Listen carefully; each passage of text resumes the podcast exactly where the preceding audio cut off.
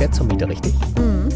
Und kannst du mir sagen oder weißt du überhaupt, wie bei dir geheizt wird und womit vor allem auch geheizt wird? ja, seit neuestem weiß ich das natürlich. Beziehungsweise ich kann mich noch erinnern, ich wohne ja noch gar nicht so lange da und das stand dann ja. doch da drauf. Also es ist eine Gaszentralheizung. Okay, dann ist das wahrscheinlich genauso wie bei mir. Ich wusste das auch eine ganze Weile nicht. Mhm. Aber es war ehrlich gesagt kein Grund, ob ich da einziehe oder nicht, weil ich hatte hier eh keine Wahl. Ja, genau. also insofern, in Berlin kann man sich das nicht unbedingt aussuchen. Genau, wir beide können uns das nicht aussuchen, was natürlich schade ist, weil eigentlich, wenn man denkt, Zentralheizung, die in der Regel mit Gas oder Öl noch betrieben wird, da sollten wir eigentlich so schnell wie möglich ran und was tun. Aber ich kann das nicht veranlassen. Ich kann es wahrscheinlich auch nicht bestimmen oder bezahlen. Ist wahrscheinlich eh nochmal eine ganz andere Frage. Es wird wahrscheinlich ein teurer Spaß. Aber ich finde es schon erstaunlich, wie laut und hitzig in den vergangenen Wochen und Monaten ja über die Wärmewende in Deutschland diskutiert wurde, über Wärmepumpen, über das Heizungsgesetz und dann stellt man fest, ja, uns beide betrifft es eigentlich gar nicht, wir können da gar nicht viel tun. Ja, man konnte den Eindruck gewinnen, dass alle Deutschen eigentlich Eigenheimbesitzer sind. Tatsächlich ja. leben aber nur etwa 30 Millionen Menschen in einem Einfamilienhaus. Nur ist natürlich ja auch relativ, hm. sind schon viele. Aber die Mehrheit wohnt zur Miete in größeren Mehrfamilienhäusern, so wie, so wie wir. wir ja. ähm, trotzdem uns betrifft es natürlich auch. Und da ist natürlich dann immer die Sorge, ob das auf uns umgewälzt wird ja. und was es am Ende bedeutet. Genau, worauf müssen wir uns eigentlich einstellen als Menschen, die im Wohnungsbestand leben, zur Miete? Darüber wollen wir heute sprechen im Klimalabor mit Matthias Hartmann, Chef oder CEO, wie man heute ja so schön sagt, von Techem. Herzlich willkommen, vielen Dank, dass Sie sich Zeit für uns nehmen. Ja, ganz herzlich willkommen auch von meiner Seite. Sehr, sehr gerne mache ich das. Herr Hartmann, worauf müssen sich denn die Clara und ich einstellen. Müssen wir was tun? Sollten wir was tun? Gibt es überhaupt etwas, das wir tun können oder können wir auch einfach sagen, wir legen die Beine hoch und warten ab, weil alle anderen müssen sich ja kümmern, wir sind fein raus aus der Sache? Eigentlich sind wir nur zur persönlichen Service-Dienstleistung hier. Ja, ja, ähm, ja Ihnen geht es ja als Mietende in diesem Lande genau wie, wie vielen anderen auch. Nämlich die Hälfte der Menschen wohnt tatsächlich in Deutschland zur Miete und sie wohnen in Mehrfamilienhäusern. Und äh, den Einfluss darauf, wie geheizt wird, mit was geheizt wird, hat man als Mietender eben leider nicht, denn das ist Sache und Verantwortung des Vermietenden. Aber sie können trotzdem viel tun, denn etwa 25 bis 30 Prozent des energetischen Verbrauchs wird eben durch den Verbraucher, wird durch den Mietenden, wird den, durch den Konsumenten am Ende des Tages beeinflusst. Und es ist erstaunlich zu sehen, wie viel man da doch machen kann. Und ich glaube, der Augenöffner, das war echt der vergangene Winter. Ja, was heißt beeinflussen? Dass, ja, beeinflussen heißt durch, durch äh, Heizverhalten. Äh, wann heize ich? Wie lüfte ich? Wie lüfte ich richtig? Wie lüfte ich falsch? Allein falsches Lüften trägt etwa zu 20, 22 Prozent zum Energieverbrauch bei. Ähm, das, da gibt es ein paar Klassiker. Ich darf das bei mir aus der Familie mal, mal, mal erzählen, so ein bisschen. Ähm, ich habe drei Kinder und den Kindern beizubringen, dass man eigentlich dann richtig lüftet, wenn man Stoßlüftet, sprich ja. einfach mal in der Stunde kurz die Fenster aufzumachen, durchzulüften, dann aber auch wieder zu schließen, gerade in der Heizperiode. Ähm, das, das verstehen viele nicht. Und dieses typische Kippliften, ich lasse einfach mal das Fenster gekippt stehen, ähm, da verbrauche ich allein schon mal 20 Prozent mehr Energie. Das wissen viele Menschen tatsächlich nicht und deswegen ist es so wichtig, dass wir Verbräuche messen und dass wir wissen, was wir tun. Ja, also scheitert die Wärmewende im Wohnbestand im Zweifelsfall daran, dass wir falsch lüften oder wie darf ich das verstehen? Nein, daran scheitert keine Wärmewende, denn am Ende des Tages müssen wir aber die ganze Kette betrachten. Ne? Ja. Wir müssen schauen, welche Energie kriegen wir ins Haus? Ist die fossil oder ist die dekarbonisiert? Wir müssen schauen, mit welcher Heizungsanlage kriegen wir so eine Liegenschaft, also sprich ein Mehrfamilienhaus eigentlich warm. Schaffen wir das mit regenerativen oder brauche ich da Mischlösungen? Dann muss ich schauen, äh, wie habe ich gedämmt im Hause. Äh, auch das kann der Mietende ehrlich gesagt nicht mhm. beeinflussen. Auch das ist eine Vermieterentscheidung. Viele Entscheidungen liegen also einerseits in der Infrastruktur, will heißen bei den Energieversorgern, bei den Stadtwerken. Die nächsten Entscheidungen liegen beim Vermieter, der nämlich sagen muss, wie energetisch saniert ist eigentlich mein Haus und was tue ich da? Und das Letzte, und das darf man aber nicht vergessen, ist eben genau derjenige, der dort wohnt, ja. der mit seinem Lüftverhalten, Heizverhalten ja, eben, das haben wir im letzten Winter gelernt, doch 20, 25 Prozent selbst in der Hand hat. Es müssen also alle zusammenarbeiten und das ist eigentlich schon ein Hauptappell, den wir heute hier sicherlich haben. Wissen Sie denn wirklich, was die Leute schon wissen oder nicht? Also Sie haben jetzt gesagt, dieses Stoßlüften, Kipplüften, das wissen immer noch viele nicht. Ich habe immer den Eindruck, das ist wirklich so ein Klassiker, den ich schon von meiner Oma gelernt ja, habe. Ich auch so Stoßlüften ist so eine ähm, deutsche Paradedisziplin. Ich, genau, ich habe jetzt gedacht, das ist bestimmt schon so ein bisschen äh, Allgemeinwissen oder insgesamt Stecker rausziehen, wenn man seine Sachen auflädt, am besten so ein Zentralschalter, wo die elektronischen Geräte alle dran sind und so weiter. Also so ein bisschen so, so diese Kleinigkeiten. Ich weiß, Robert Habeck hat auch gesagt, 10 Prozent kann jeder sparen. Da habe ich noch gedacht, okay, das liegt daran, dass man wirklich noch gezielter darauf achtet. Aber würden Sie wirklich sagen, da ist eine Wissenslücke? Ja, ich würde sagen, da ist eine Wissenslücke. Wenn wir, wenn wir uns alleine anschauen, welche Spreizung wir in den einzelnen Häusern haben, ich möchte Ihnen auch gleich ein Beispiel geben, dann kommen Sie einfach zu dem Schluss, dass, dass, dass auch hier die Gaußsche Glockenkurve in Deutschland gilt, nämlich wir haben Menschen, die sich sehr intensiv damit beschäftigen, die sehr äh, explizit darauf achten entweder aus Überzeugung oder aus dem Geldbeutel heraus. Und es gibt Menschen, äh, sorry, da sehen wir einfach, dass die Verbräuche ungleich viel höher sind und dass dieses Bewusstsein nicht da ist. Und wenn Sie einen Beweis haben wollen, dann ist es der letzte Winter. Wir haben im letzten Winter gesehen, dass wir, dass wir in Deutschland auch ohne jede Heizung ausgetauscht zu haben, äh, äh tatsächlich massiv Energie haben einsparen können. Und das lag an den Verbrauchern.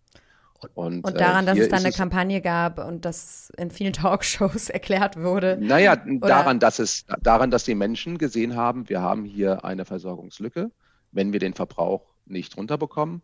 Wir kommen aus einem Land, wo wir die letzten 20 Jahre lang ehrlich gesagt blind waren, äh, um darauf zu achten, wo kommt eigentlich unsere Energie her.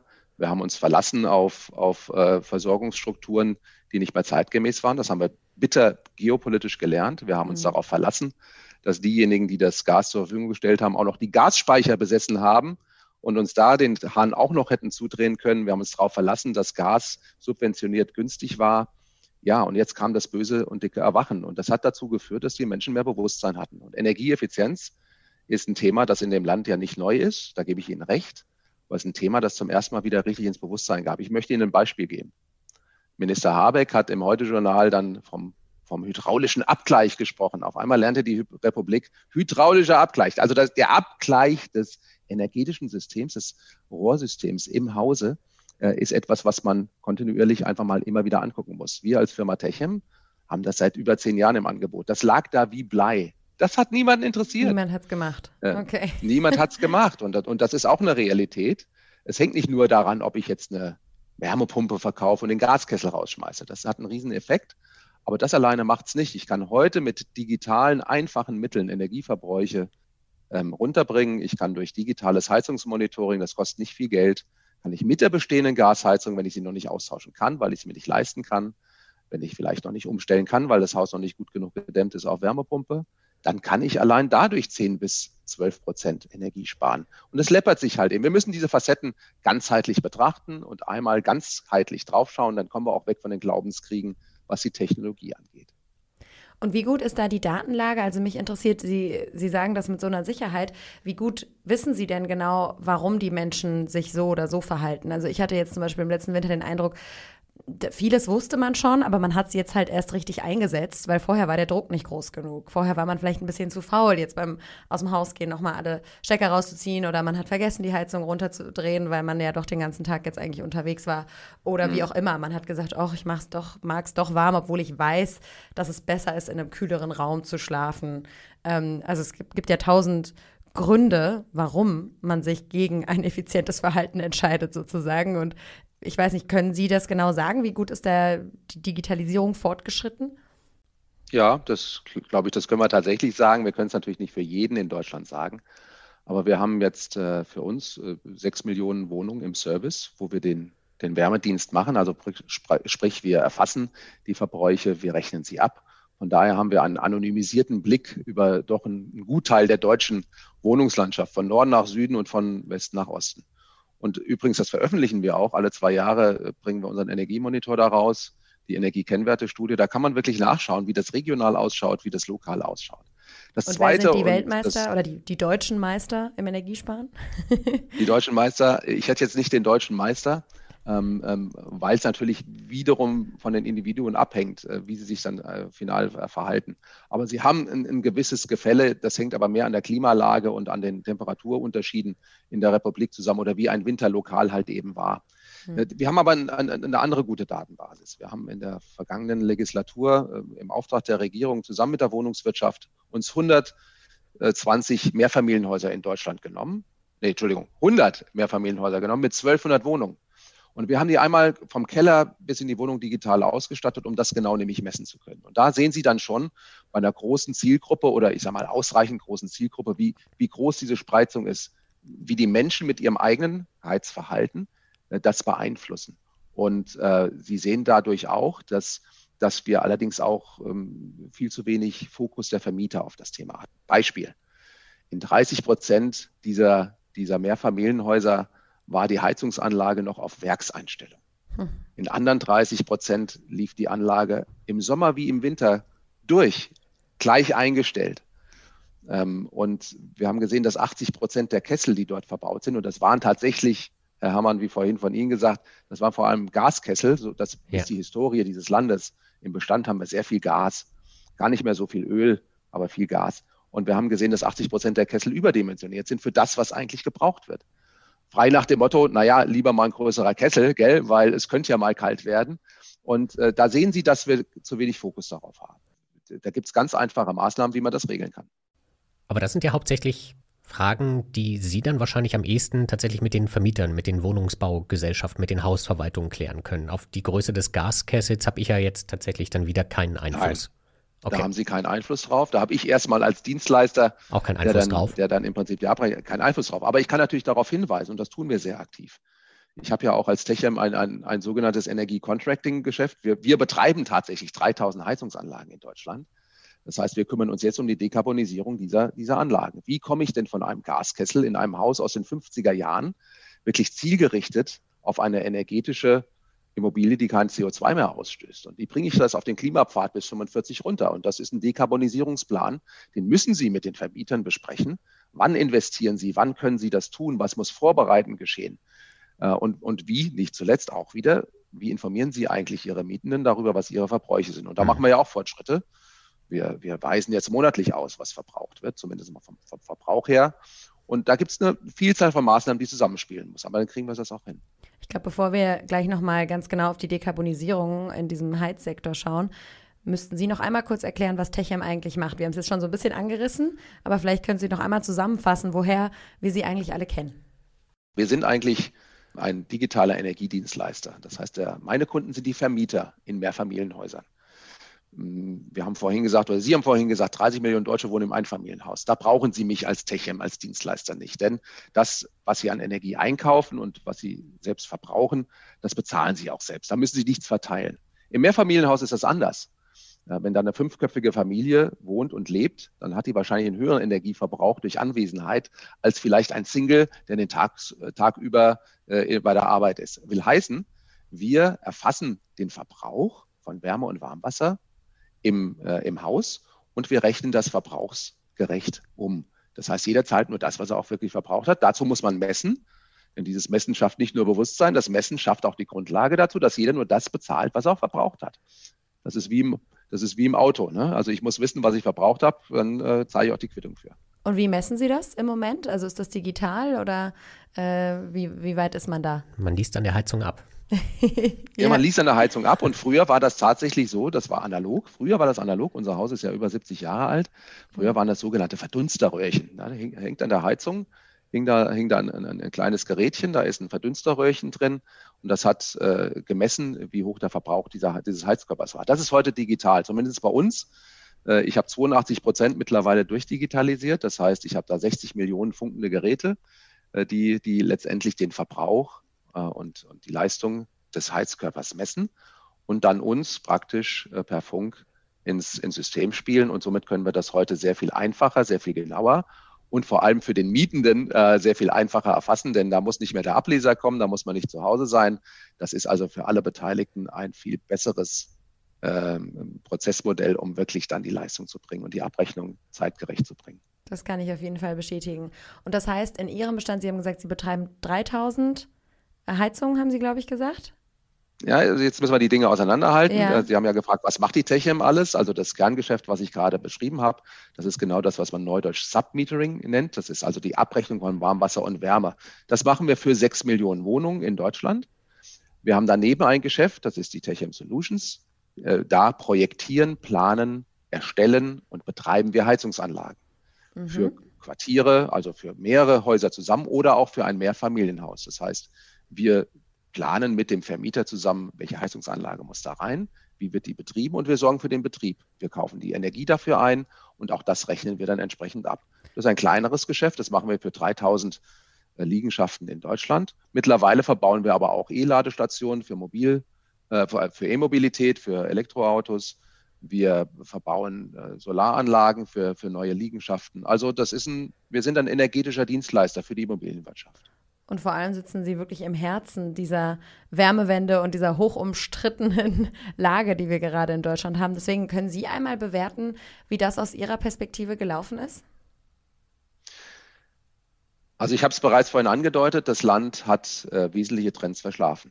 Ähm, wenn Sie mal anschauen, äh, die energetischste, beste Form, was die Energieeffizienz angeht, ist die Wärmepumpe. Das ist nicht neu, das braucht man nicht zu debattieren.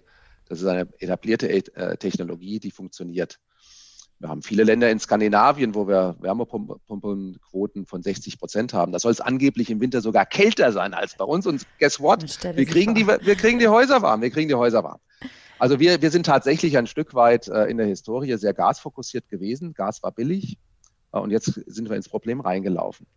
Ähm, wie bewerte ich die Wärmewende?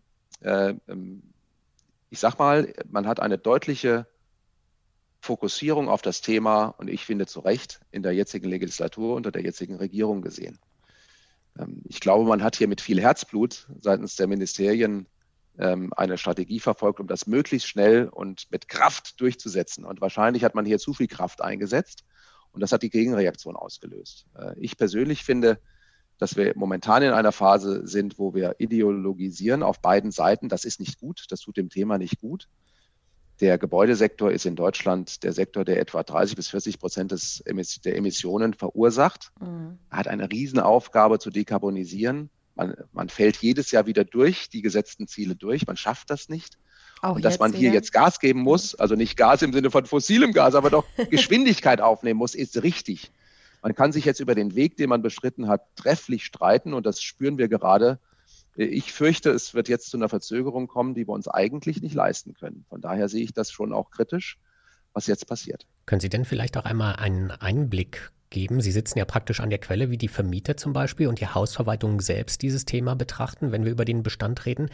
Weil, also Sie können ja Lösungen anbieten, aber wenn die Hausverwaltungen nicht mitspielen, die Vermieter, dann ist ja auch niemandem geholfen.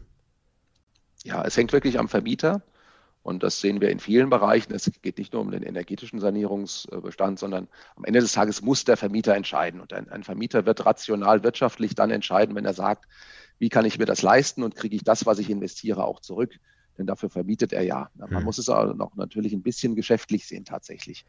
Und die jetzt äh, auf die Vermieter zukommenden parallelen Notwendigkeiten zum Sanieren, parallel dazu immer höhere Auflagen, was den Bau angeht, Lärmschutz und Verordnungen noch und nöcher, haben das Bauen so teuer gemacht, dass wir die Quittung jetzt bekommen von denen, die überhaupt Neubauwohnungen planen, nämlich so gut wie niemand mehr. Wir sind also mhm. in einer sehr, sehr kritischen Situation, dass uns die Neubauquote wegbricht dass im Bestand die Sanierung sehr viel Geld kostet, weil wir fairerweise die letzten Jahre, Jahrzehnte nichts ähm, äh, zu leicht Geld verdienen haben in der, in der Immobilienbranche. Ne? Die, die, das Geld hat nichts gekostet. Wir hatten eine Nullzinsphase. Darauf hat man keinen Wert gelegt. Und jetzt kommt alles zusammen. Die Zinsen steigen, die energetischen Sanierungen sind, sind kostenintensiv, die Inflation tut ihr Übriges. Und das, das alles zusammen kommt jetzt auf einen Moment, der schwer leistbar ist für viele, vor allem kleinere Vermieter. Das verstehe ich komplett. Kleinere Vermieter äh, stehen vor der großen Herausforderung, ihr, ihren Bestand zu sichern. Denn wir sehen jetzt auch, dass die Märkte so reagieren. Wenn sie eine schlecht energetisch sanierte Liegenschaft haben, dann verliert die zurzeit an Wert und sie wird weiter an Wert verlieren. Und jetzt sucht die Politik dringend nach Wegen, wie sie einerseits Neubau wieder motivieren kann, die Kosten andererseits im Blick hat und den energetischen Klimapfad dabei nicht aus dem Auge verlieren darf. Also auch um das einmal noch festzuhalten, man muss sanieren. Also es geht nicht ohne den Bestand zu sanieren und zum Beispiel nur auf ihre Lösung zu setzen, wie digitale Messung.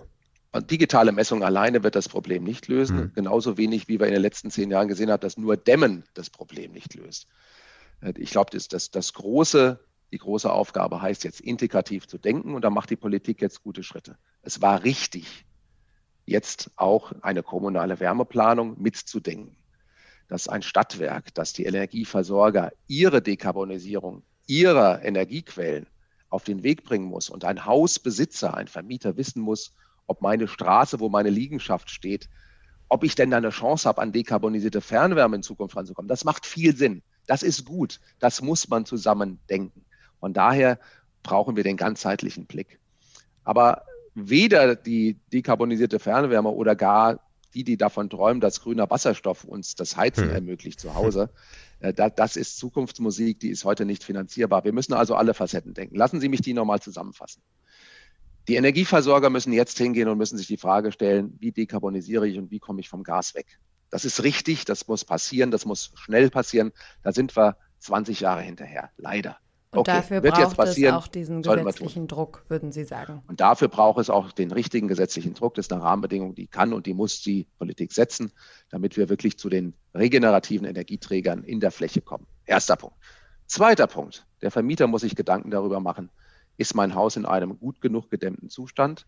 Kann ich jetzt dekarbonisierte Fernwärme in Zukunft beziehen oder kann ich im Quartier dezentrale Energiekonzepte machen? Ich packe Photovoltaik aufs Dach. Ich packe mir eine Wärmepumpe hin. Und wenn die Liegenschaft zu alt ist und schlecht gedämmt ist, vielleicht brauche ich noch einen kleinen Gasspitzenlastkessel dazu. Hybrid nennen wir das, dass ich trotzdem, trotzdem dekarbonisiere und dezentral Energie erzeuge, von denen dann auch Mietende profitieren können. Der Strom, der auf dem Dach entsteht, äh, den will ich ja nutzen können. Und daran arbeitet die Politik auch. Auch das ist richtig. Das Dritte ist, dass ich diese Liegenschaften digitalisiere. Äh, da tragen wir einen großen Teil zu bei, denn ich brauche diese energetischen Daten, äh, damit ich das optimal einstellen kann. Kontinuierlich im Betrieb den Energieverbrauch senke, denn da kriegen wir 20 Prozent locker raus. Ja, auch das ist wiederum ein Beitrag. Und dann kommen wir zu Ihnen, zu, zu, zu, also zu, zu Ihnen als Mietende, jetzt mal stellvertretend ja. zum Verbraucher. Der Verbraucher, sorry, der muss lernen. Und wir, wir kennen es doch alle vom Autofahren. Ähm, der eine oder andere fährt ja noch Auto und, und, und radelt nicht nur. Wenn ich ins Auto steige, ja, hatte ich früher einen analogen Tacho. Da haben sie rechts unten gedrückt, da habe ich aber nicht gewusst, was ich verbrauche. Ich fuhr zur Tankstelle und dann habe ich gelernt, oh, habe zu viel Gas gegeben. Benzinrechnen so. Heute steige ich ins Auto, da zeigt mir sofort die Anzeige. Hoppla, ich drücke rechts unten mit dem Fuß, da geht die Anzeige hoch und ich habe sofort ein Feedback. Und da genau werden wir im Gebäude auch hinkommen dass wir kontinuierlich sehen, was verbrauchen wir eigentlich, damit ich mein Verhalten darauf anpasse. Messen schafft Bewusstsein. Und deswegen arbeiten wir daran, dass wir mehr und mehr den Vermietenden mitteilen, Entschuldigung, den Mietenden mitteilen, was ist denn eigentlich mein Verbrauch? Wie kann ich es denn selbst beeinflussen? Und da ist Aufklärung weiterhin notwendig. Und schaffen wir das bis 2045 wie von der Bundesregierung geplant? Naja, wir, wir sind ja Ingenieursweltmeister in Deutschland ne? und wir haben natürlich gesagt 2050, was die EU sagt, das ist uns ja lange nicht gut genug. Also haben wir nochmal fünf Jahre nach unten draufgesattelt mhm. und haben gesagt, wir sind schon 45 fertig. Dabei sind wir eigentlich hinterher. Eigentlich sind wir anderen Ländern weit hinterher und eigentlich könnten wir die Zeit gut gebrauchen, aber jetzt haben wir uns das Ziel gesteckt und die Zeit, die tickt. Das wird ein sehr, sehr scharfes Rennen und im Moment die politischen lang anhaltenden Diskussionen nutzen uns nicht, um da schnell genug in die Pötte zu kommen. Ich habe da Bedenken, nicht weil ich Bedenkenträger bin, sondern ich bin positiv denkender Mensch. Aber Fakt ist, hey, wenn wir nicht heute anfangen, äh, dann sind wir zu spät. Und ähm, ich komme jetzt hier gerade im Rhein-Main-Gebiet sitzend, gestern Abend aus einer Gewitterfront, die es mal wieder in sich gewaschen hatte. Mhm. Ich glaube, jeder Mensch in, dieser, in diesem Land spürt, dass mit dem Klimawandel, das ist keine Chimäre, das ist, das ist reell wir müssen gemeinsam anpacken und jeder kann was anpacken, jeder kann beitragen. Und das ist das Schöne dabei, keiner muss mit dem Finger auf den anderen äh, zeigen, aber alle müssen an den Tisch. Und dafür werbe ich auch mit in den Verbänden, dass wir die Messdienste zusammenbringen mit den Bauherren, äh, mit den Projektierern, äh, zusammenbringen mit den Versorgern. Wir brauchen eine digitale Datenökonomie. Da muss übrigens auch der Datenschutz mal über, äh, gar nicht über seinen Schatten springen im Sinne von, dass wir Datenschutz aufweichen müssen. Aber wir stehen uns so im Wege im Klein-Klein, dass wir das Ganze nicht wirklich zusammenbekommen. Und dafür werbe ich. Wir haben einen guten Purpose, den wir da den wir da erzielen müssen. Wir müssen Gas geben. Alle müssen an den Tisch und das muss eine gemeinsame Aufgabe sein. Und bis zu 20 Prozent Energiesparen zu Hause kann sich ja dann auch wirklich demnächst sehr, sehr stark im Portemonnaie lohnen. Deswegen glaube ich, dass da schon die Mietenden bereit sind, auf jeden Fall sich an die Tipps und Tricks zu halten. Was glauben Sie denn, wie schnell das jetzt gehen wird, wenn wir, wir haben jetzt über die Vermieter viel gesprochen und ich glaube, das ist jetzt auch der Engpass, wo man als nächstes dran gehen muss. Sie haben gesagt, vielen fehlt das Geld vielleicht. Also was braucht es, damit die jetzt schnellstmöglich wirklich umstellen und sich dem auch anpassen? Weil da gibt es ja auch eine ganz starke Abwehrhaltung im Moment. Die Vermietenden brauchen Klarheit von der Politik. Ich glaube, das darf man einfordern. Das, das muss man auch einfordern, denn Investitionen in Immobilien sind langfristige und äh, das sind keine leichten und schnellen Entscheidungen, die ich hier treffe. Ergo, Klarheit jetzt in den Regularien. Zweitens, ähm, die Forderung an die Politik, denen die Politik ja auch fairerweise Rechnung trägt, heißt ja, ihr müsst uns unterstützen, wenn ich das sozial schwächer so nicht leisten kann. Ich glaube, die Förderprogramme, äh, die sind da. Aber über eins dürfen wir uns da auch keine Illusionen machen. Äh, ich glaube, auch das wird nicht nur der Ruf nach der Politik lösen. Die Politik wird beitragen durch Förderprogramme. Die Vermietenden müssen sich darauf einstellen, dass sie, dass sie ein Stück weit Geld in die eigene Hand nehmen müssen. Ähm, und, und die Mietenden müssen sich darauf einstellen, dass wenn sie sich nicht entsprechend verhalten, dass es für sie persönlich auch teurer wird. Eine Energiewende zum Nulltarif, die gibt es nicht.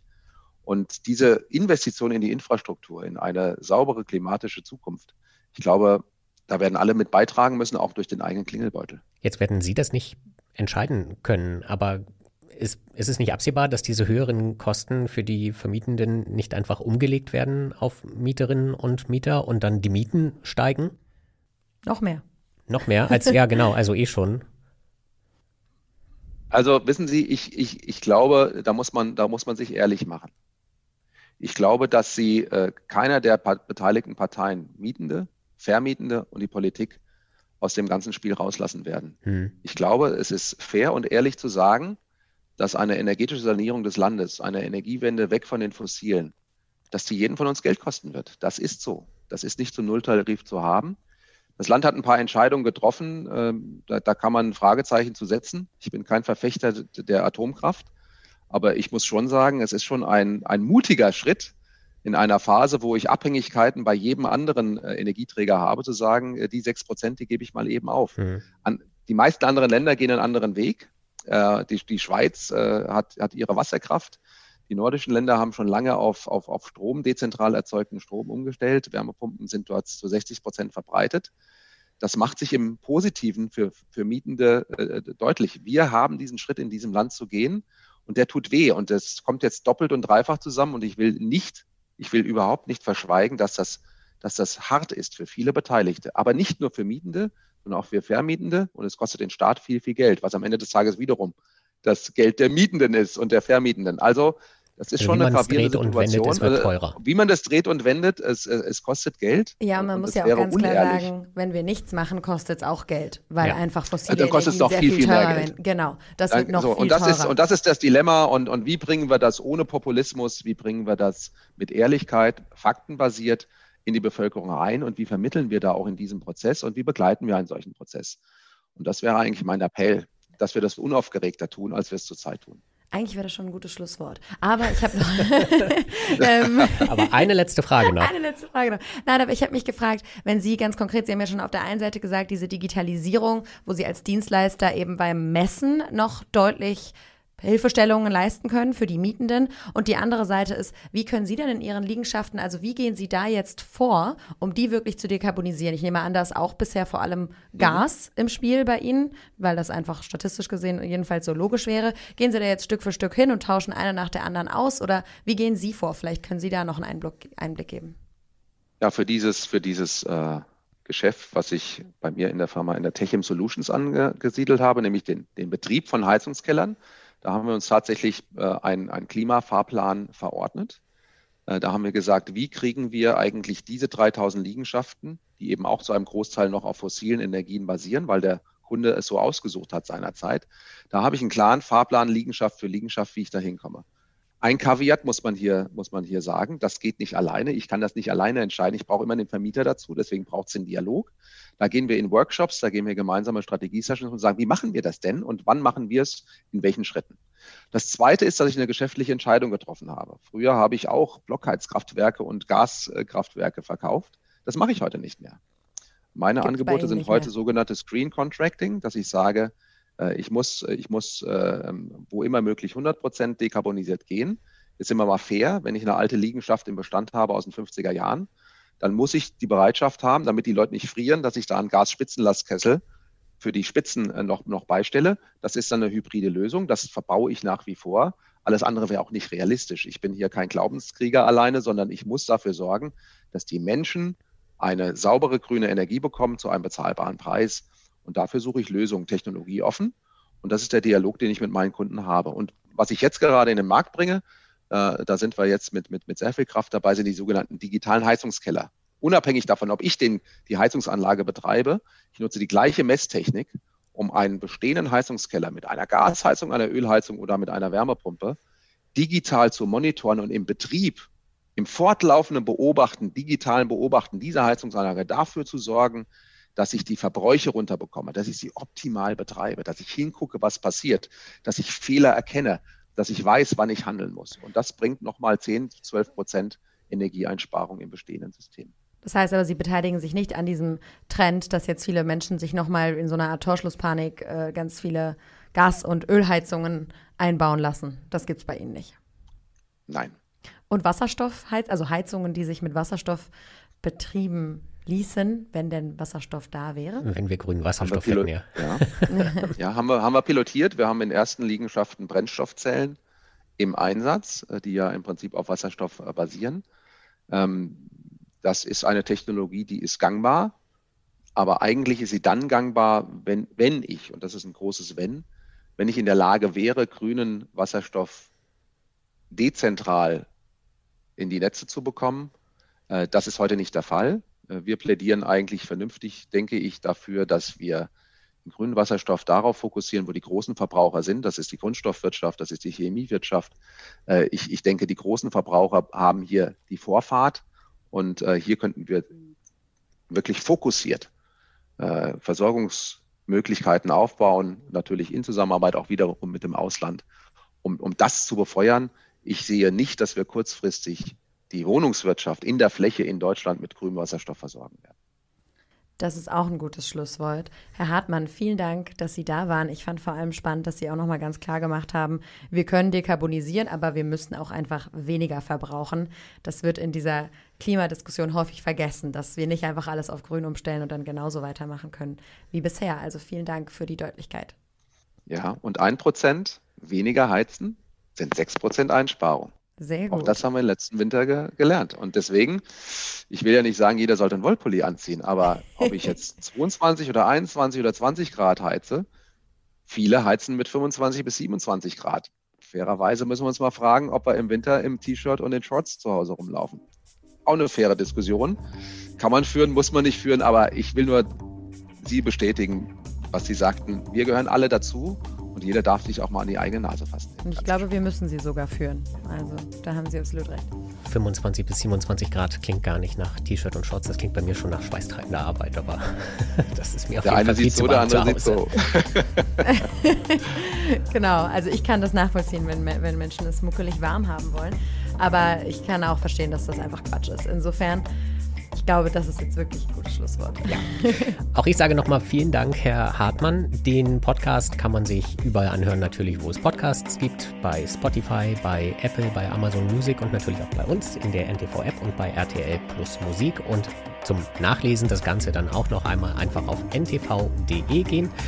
Und ja, wir müssen wahrscheinlich zu Hause auch nochmal unsere Verbräuche ran und dann schauen, ob wir auch noch ein bisschen einsparen können. Also im Moment ist die Heizung hoffentlich aus, es ist sehr, sehr warm. Aber ja, bis zum nächsten Mal. Vielen Dank. Ciao. Ciao.